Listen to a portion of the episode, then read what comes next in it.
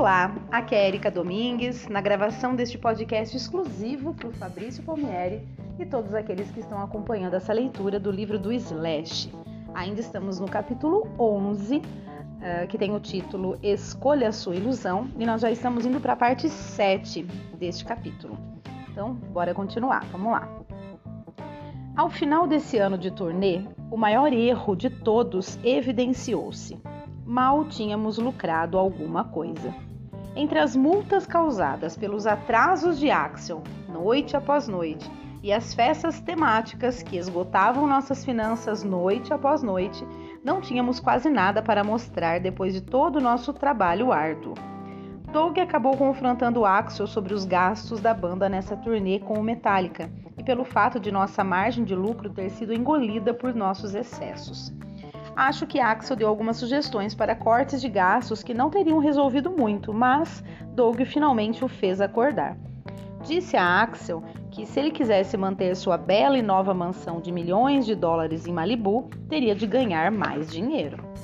Assim, Doug nos agendou mais um período de shows, a começar pela América do Sul, Europa, Japão e Austrália, de outubro de 1992 a janeiro de 1993.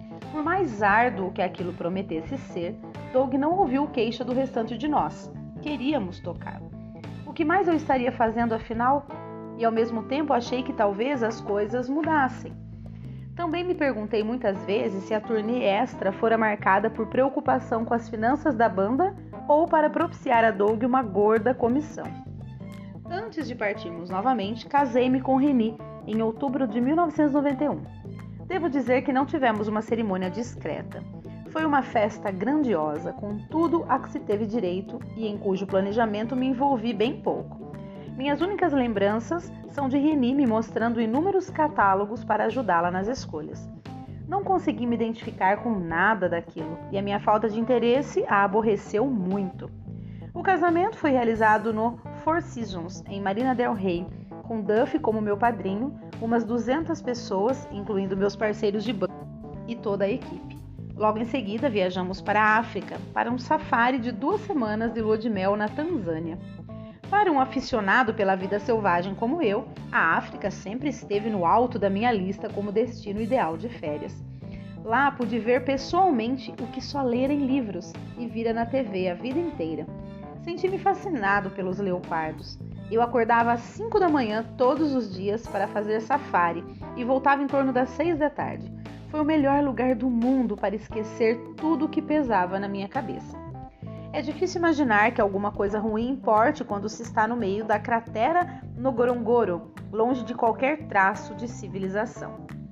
Antes do casamento, Reni e eu tivemos uma festa conjunta de despedida de solteiro e de solteira no Troubadour, porque Reni não queria que eu me reunisse com os caras sem supervisão. E nessa pequena festa deparei com uma velha amiga chamada Perla. Perla e eu nos conhecemos em Las Vegas quando Gus se apresentara no Thomas and Make Center durante a primeira etapa da turnê Illusion. Naquela época eu dormia com todo o mulherio. Foi quando Reni e eu ainda saíamos bem de vez em quando. Perla não sabia nada sobre o Gus, sobre o Guns N' Roses, nem lhe interessava saber. Viera de Los Angeles porque vira uma foto minha e queria me conhecer. É, Ron Jeremy nos apresentou antes do show e depois disso nós nos encontramos no meu hotel e ficamos lá a noite inteira. Vamos dizer apenas que ela causou uma grande impressão em mim que acabou evoluindo até uma séria paixão. Trocamos nossos telefones e mantivemos contato quando eu prossegui com a turnê depois disso. Por fim, Perla acabou se tornando minha inquilina. Alugou a casa Walnut durante um ano e foi a melhor inquilina que já tive. É dizer muito sobre a força de caráter de Perla o fato de ter morado na casa sem perder a cabeça, porque aquele lugar exercia um efeito deprimente sobre quem quer que vivesse ali, incluindo eu mesmo, acho. Minhas primeiras inquilinas foram duas garotas bissexuais que conheci durante um dos nossos quatro shows no Fórum de Los Angeles. Estavam na primeira fileira e se comportando de maneira bem provocante uma com a outra durante o show inteiro. Convidei-as para o camarim depois para um pouco mais daquilo e ficamos em contato. Eu lhes telefonava para que fossem até lá em casa, onde as olhava e então todos nós nos divertíamos. Aluguei a casa para as duas quando tornei a viajar com a turnê. Pareceu uma boa ideia, mas elas piraram por completo. Drogaram-se para valer com cocaína e uma delas matou o gato da outra e depois atacou-a. A vítima se mudou e em seguida a que ficou levou um traficante de drogas para morar na casa. Tive de ir até lá para resolver a situação. Quando tornei a ver aquela garota que havia ficado, mal a reconheci. Meu segundo inquilino, Jim, era um cara que trabalhava no zoológico como tratador de cobras. Contratei-o para cuidar das minhas cobras e por fim aceitei-o como inquilino. Ao que parece, ele sofreu algum tipo de crise também e pirou de vez enquanto morava lá. Perla foi a única que não se deixou afetar pelo lugar e a única que pagou o aluguel em dia e que realmente gostou de morar lá. Em todo caso, uma vez que voltei com Reni, fiquei noivo e tudo mais e empenhei-me ao máximo para evitar Perla, porque sabia que havia algo sério entre nós que não podia negar. Depois da briga com Reni por causa do acordo pré-nupcial e da minha overdose em São Francisco, joguei tudo pro alto e combinei de me encontrar com Perla no nosso show em San Diego. Apenas duas apresentações antes do final da turnê e poucas semanas antes do meu casamento. Passamos a noite lá juntos e só tornei a vê-la quando apareceu na minha festa de despedida de solteiro. Ela era apaixonante. Havia uma atração tão forte entre nós que nenhum dos dois podia negá-la. Ao mesmo tempo, era ambiciosa e eletrizante demais para manter um relacionamento. Perla tinha 17 anos, mas era tão louca e vibrante, mas era tão louca e vibrante. Só que ainda estava distante de uma fase em que me faria querer cancelar o casamento para ficar com ela. Era sedutora demais, entretanto, e a ligação entre nós era tão poderosa que passei a noite com ela mais uma vez, a noite de véspera do meu casamento, na verdade. Ao final de novembro, estávamos em turnê pela América do Sul e nos vimos em meio a uma repentina inquietação política quando fizemos um show em Caracas, na Venezuela. Autoridades corruptas, drogas em abundância e as multidões mais dedicadas do mundo são fatores comuns em algumas partes desse continente e, portanto, não posso dizer que fiquei surpreso. Tínhamos uma programação para fazer o maior concerto da história do país. E uma vez que não havia local grande o bastante para comportar os 45 mil pagantes, o organizador criou um num gigantesco estacionamento. Foi um show sensacional, tudo correu bem, até a noite seguinte, quando o país vivenciou um súbito golpe militar, logo depois de termos partido para a Colômbia. Conseguimos sair de lá, mas alguns membros de nossa equipe, mais da metade do nosso equipamento, não. Foram detidos pelo caos no aeroporto. Deveríamos ter tocado por duas noites em Bogotá, na Colômbia, em seguida, mas sem, mas sem aquela imensa caixa de carga com equipamento não foi possível. O organizador decidiu fundir as duas noites num único show, a ser realizado no dia seguinte, e assim tivemos um dia de folga para relaxar no hotel. Imenso, ele fazia parte de algum tipo de complexo, com um grande cinema no térreo. Lembro de ter subido pela escada rolante e visto uma máquina de fliperama com o tema de Jurassic Park, surgindo no meio do raio de visão. Eu tinha assistido ao filme recentemente e tive de jogar naquela coisa. Ela combinava dois dos meus interesses favoritos: dinossauros e fliperama. Quando subi até o meu quarto, providenciei para que fosse levada para lá e passei o dia todo jogando.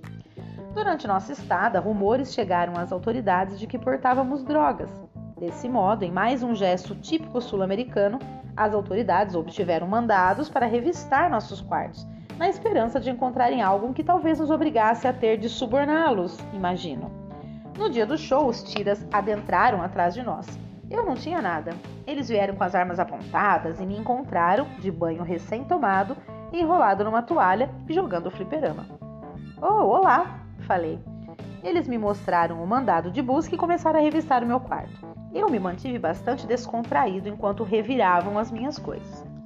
Senhor, está tudo bem se eu continuar jogando? perguntei. O show daquela noite, 29 de novembro de 1992, foi mágico. Um daqueles momentos que você não acredita que está acontecendo, mesmo observando o seu desenrolar, mesmo quando faz parte dele.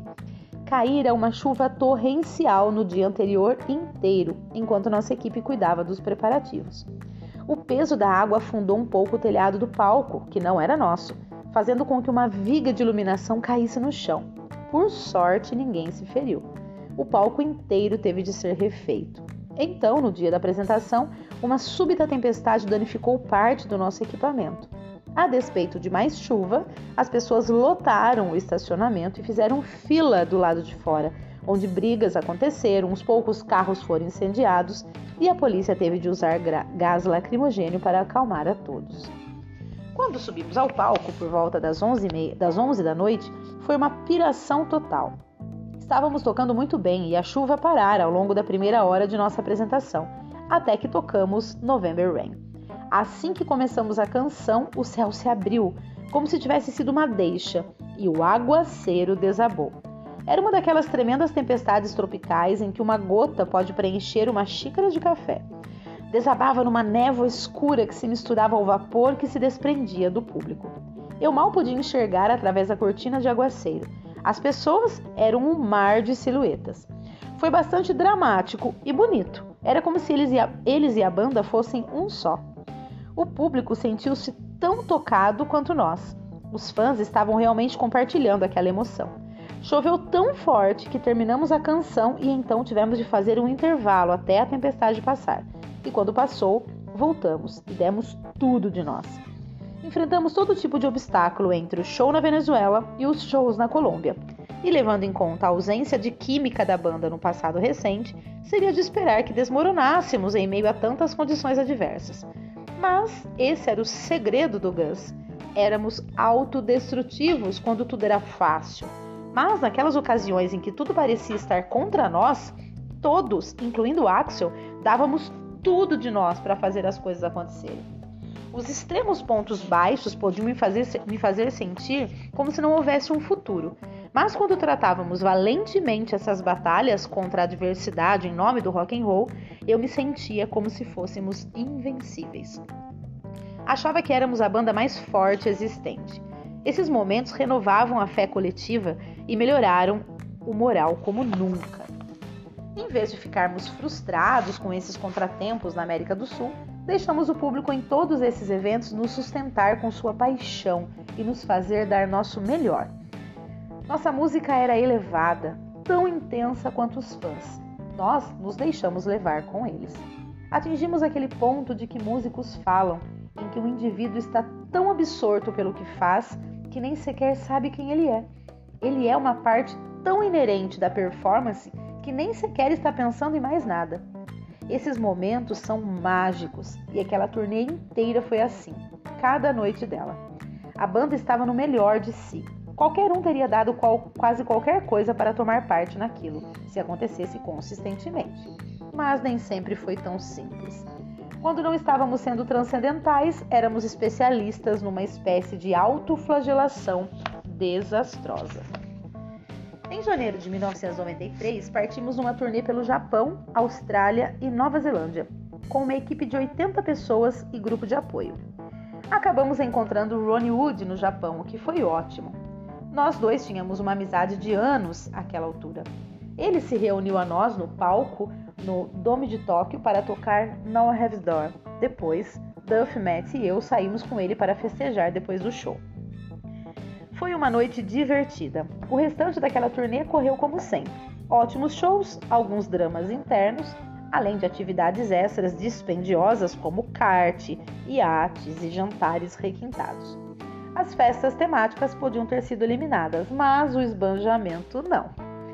Retornarmos aos Estados Unidos no início de fevereiro, dispondo de um mês de folga antes da etapa seguinte, uma turnê americana chamada Skin and Bones. Ah, tá escrito retornarmos, eu imaginei que a frase fosse ter uma continuidade, mas então deve estar errado, porque deve ser retornamos. Então vou ler de novo. Retornamos aos Estados Unidos no início de fevereiro, dispondo de um mês de folga antes da etapa seguinte, uma turnê americana chamada Skin and Bones esse evento, em particular, destinou-se a fazer com que a banda obtivesse lucros, porque a produção toda fora reduzida ao essencial. Ficamos com Dizzy Reed, mas tivemos de dispensar Ted, o conjunto de sopros e as garotas do backing vocals.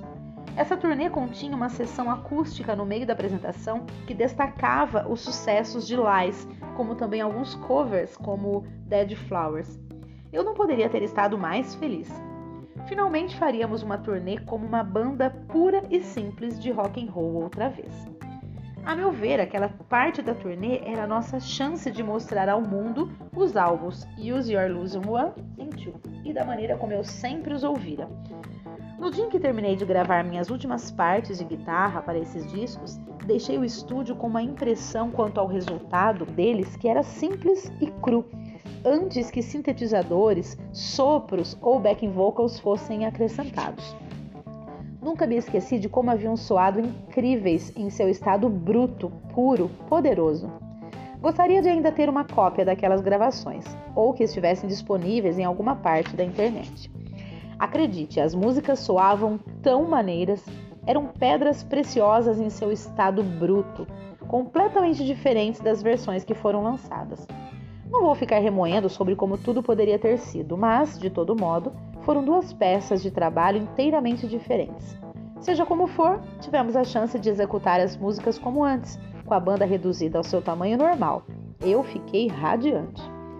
A turnê começou em Austin, no Texas, ao final de fevereiro, onde o primeiro show transcorreu bem, mas logo vieram os problemas. Ao longo das semanas iniciais, tivemos de cancelar quatro shows devido ao tempo inclemente. Em Sacramento, no começo de abril, alguém do público atirou uma garrafa de Jack Daniels e atingiu Duff em cheio na cabeça, que acabou perdendo os sentidos. Aquilo foi um enorme absurdo, sem mencionar o perigo. A qualquer momento, pessoas atiravam coisas no palco para provocar uma reação. Acho que é porque bandas de rock parecem tão grandiosas. É pura insanidade. Nunca sei ao certo o que eles buscam quando atiram algo que possa causar dano físico. Tínhamos tocado durante cerca de 90 minutos, então mas foi o final do show, porque Duff ficou realmente ferido. Eu me ofereci para ser aquele que diria aos espectadores que haviam pisado na bola. Eles vibraram quando voltei ao palco, mas não ficaram muito contentes com o que eu tive a dizer. E a, a, a fala dele foi a seguinte: Aquela garrafa de merda deixou Duff inconsciente e agora ele está a caminho do hospital, anunciei. Não voltaremos ao palco de jeito nenhum. O show terminou. Por favor, saiam pacificamente e não se metam com ninguém e deixem as instalações em paz. Cancelamos um show em Atlanta para que Duff tivesse tempo de se recuperar e também porque Axel fora preso lá durante a turnê Apetite. Ele chutara a cabeça de um segurança que supostamente vira incitando pessoas do público. Doug não confiou nem em Axel nem no segurança do local do evento e aposto que acertou nos dois casos. Então, no final de abril, já de volta a Los Angeles, Dilby fraturou o pulso num acidente de moto só percebemos a gravidade quando ele apareceu numa reunião da banda com o braço todo engessado. Puxa, exclamei, parece que foi feio, hein? Quanto tempo vai levar para sarar? perguntou-lhe Axel. Dilby pareceu realmente consternado. Umas duas ou três semanas. Puta, mas que merda! Eu sei, cara, respondeu Dilby, é uma porra mesmo. Tínhamos uma turnê europeia agendada a se iniciar com duas datas na Rússia, nossa primeira vez lá, para dali a duas semanas. Foda-se, disse Axel. Vamos ligar para Izzy. Fiquei surpreso e feliz em saber que Izzy concordou em dar uma mão, embora confuso em saber que ele não queria ensaiar nada. Não, não que tivéssemos muito tempo para isso, de qualquer modo. Acabou acontecendo que a situação política da Rússia, em maio de 1993, estava instável demais para que tocássemos em Moscou. Assim, viajamos para Tel Aviv, em Israel, para ensaiar com Izzy antes de lançarmos a turnê lá, na Hyercon Park Arena. Alugamos um espaço de ensaio em Tel Aviv e foi uma viagem. Era, era, também um estúdio de gravação e acho que os engenheiros de som não acreditaram que a banda agendada era a mesma nossa, até que passamos pela porta de entrada. A gente se reuniu naquele lugar velho e barato que era caseiro, de um jeito a um jeito estrangeiro e dirigido por umas pessoas de idade que eram o maior barato. Era um local comum de ensaio com equipamento de gravação razoável. Ficou claro que eles nunca haviam recebido a visita de ninguém como a gente, o que nos levou a esmerilhar, e só por isso já valeu a pena. Izzy apareceu, com cabelo ao estilo Rastafari, e não ensaiou uma única música. Assim, fizemos o que foi possível. Tocamos para 50 mil pessoas em Israel pela primeira vez, dois dias depois, no que foi o maior concerto que o país já vira. Lamentavelmente, não foi uma apresentação das melhores, porque Izzy estava enferrujado e não andara praticando direito. A imprensa nos fez duras críticas, dizendo que havíamos usado a oportunidade como uma data de aquecimento, o que não foi verdade de jeito nenhum. Queríamos que o show fosse sensacional, mas com um músico na guitarra base que ainda não estava familiarizado com o material, fizemos o melhor que pudemos. Depois do show, ficamos lá por uns dois dias, visitando todos os pontos turísticos. Izzy, Duff e eu visitamos o lugar onde Jesus nasceu. Comemos na praça em torno do Muro das Lamentações. Estávamos sentados do lado de fora de um café perto do zoológico e pude observar um grupo de estudantes descer de um ônibus de excursão para um passeio. Em ambas as extremidades do ônibus havia pais, ou professores, ou monitores adultos de algum tipo, armados com rifles. Eles colocaram as crianças em fila para seu passeio ao zoológico, um adulto armado ficando à frente, outro posicionando-se atrás e um caminhando entre os alunos, todos com os rifles a tiracolo. Nunca tinha visto nada assim em minha vida.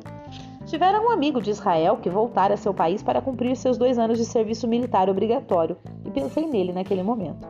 Ele retornara com uma cara totalmente diferente. Partira como um nerd e voltara como um nerd com experiência em combate. Gente, eu vou parar por aqui. Porque ainda tem chão para terminar esse capítulo, viu? Bom, se bem que acho que no último, no próximo áudio talvez eu já consiga terminar. Porém, agora eu já vou encerrar por aqui, já são mais de 20 minutos de áudio.